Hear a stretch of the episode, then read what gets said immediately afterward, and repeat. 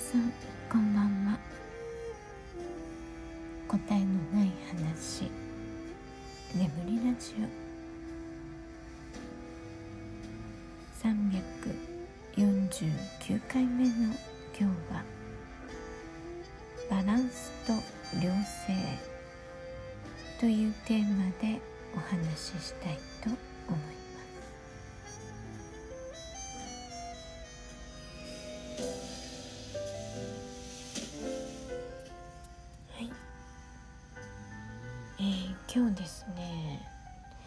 息子が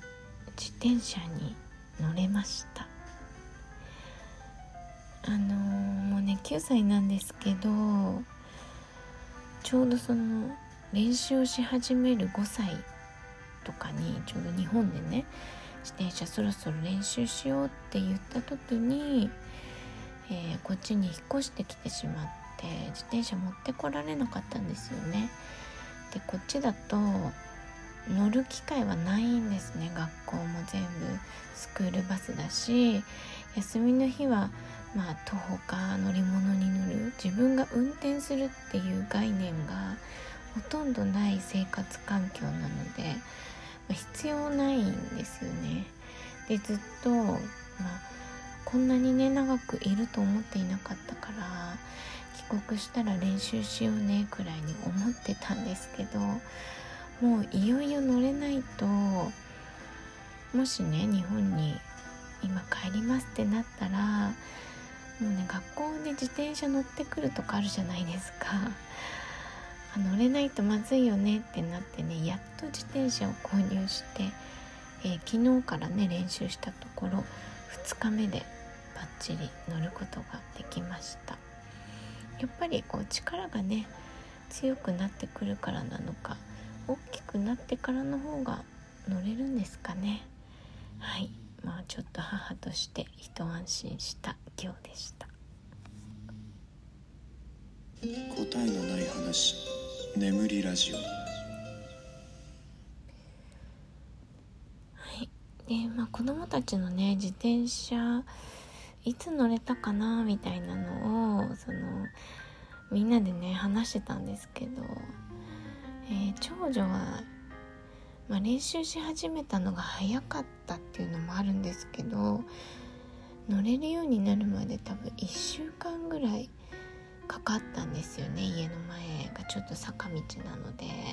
緩やかな坂を使ってね練習して。でもね次女は多分1日で乗れてるんですよなんか記憶の中でもそんなに苦労した記憶がないんですよね。で次女も多分1日で1回の練習で乗れた気がするとか言ってて。うんお姉ちゃんが運転したりしてるのを見てるからなんですかね。まあ末っ子はね全然まあ、ちょっと年も離れているからあのー、まあ、乗れるのかなって心配だったんですけどはいまあなんとか乗れました。本人もねとても嬉しそうにしていて今日は自分でね自主練してましたね。はい。でえっ、と今日はねちょっと小さいお話がたくさんあるんですけどさっきねいつも使っているシャーペンの芯が終わりそうってなったんです。もう短くなってくるとこうノックした時に手応えがないじゃないですか。でその状態になってなんかちょっと嬉しかった。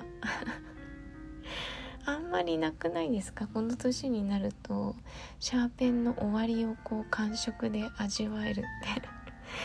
少なくないですかね？うん。ちょっと久しぶりにねあの手応えのなさを感じてちょっと嬉しくなってました。はい。もう全然どうでもいい話なんですけどね。で今日はですねバランスと良性という話なんですけどまあ単語がねとてもなんだろうな多岐にわたる単語で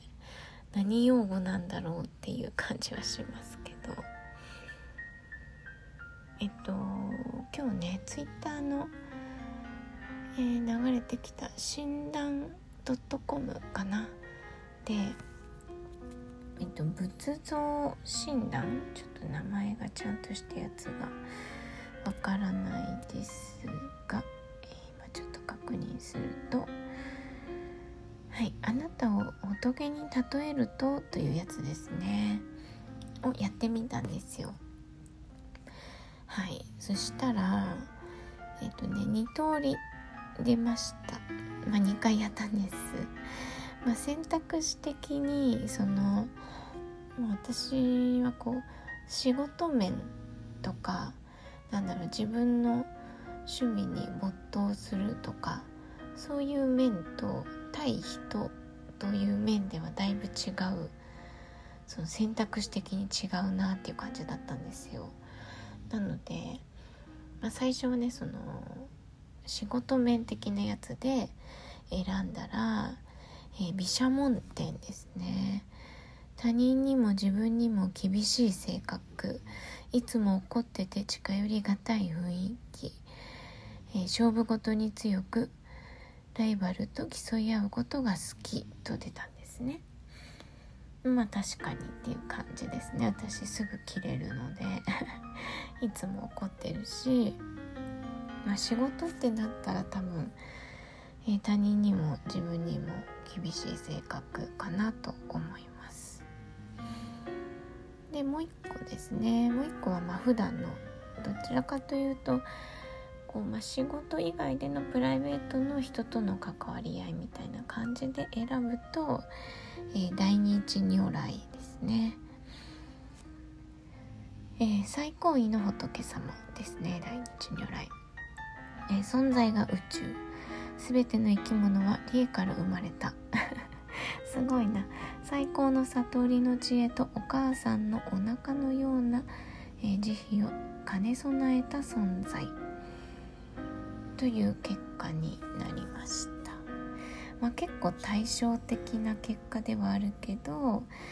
まあ私的にはとても嬉しい。両方ね嬉しい結果だなと思います。で、まあ、これがねバランスと良性って何なのっていう感じなんですけどえっとまあ良性という意味ではねそのこう結構反対の意味のものをね持ち合わせているという意味の良性です。でさっきねまたあの以前お話ししたリーディングですね依頼があったのでやっていたんですけど、まあ、その中に出てきたカードでえっ、ー、とまあバランスを表すような、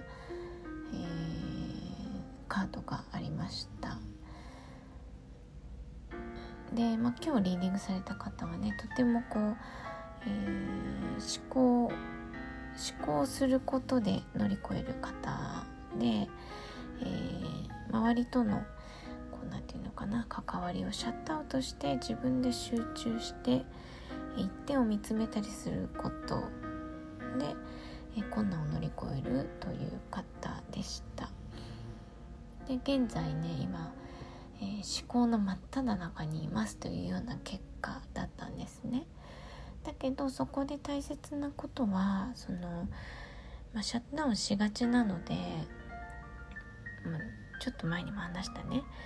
えー、自分の正義みたいなものに、えーと、考えが偏りすぎると、えー、視野が狭くなりすぎてしまうからまあ、公平な立場にバランスよくこういいことと悪いことと自分が思っているものの真ん中に立って、えー、その冷静さっていうところを、えー、うまく生かして、えー、両方のいい面悪い面とか、まあ、どっちかっていうと両方のいいとこ取りをしてこう何て言うのかな先を見ていくのがいいですよみたいな結果でした？でこれってね私とても大切なことだと思っているんですよ。あのー、まあ2回くらい前のね正しい答えが嫌いな人という回でもちょっとお話ししてますけどう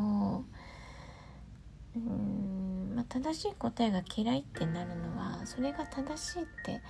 分かってるけどみたいな感じですよね。その分かっているけど今の私的には都合が悪いのよ的なことですよね。でもそれってとても思考的には、えー、偏ってしまっているでそれがもったいないなと思うのは一番こう自分がその本人が一番苦しいんですよねそこに立ってしまうとね、えー、偏ったところにいて偏ったところから、えー、物事を見てしまうとうん自分のための判断が鈍ってしまったりするわけじゃないですか。そうだからこう自分の、ね、中の二面性って絶対あると思うんです。片方にね偏りなんていうのかな。その一面しか持たない人っていうのは私はいないと思うのでそのね自分の中の良性な部分をより公平に見つめることっていうのがねやっぱり何事においても大切だなと思いました。はいということで今回は「バランスと良性」というテーマでお話ししてみました。ちょっと前半の雑談が多すぎましたねご視聴ありがとうございました。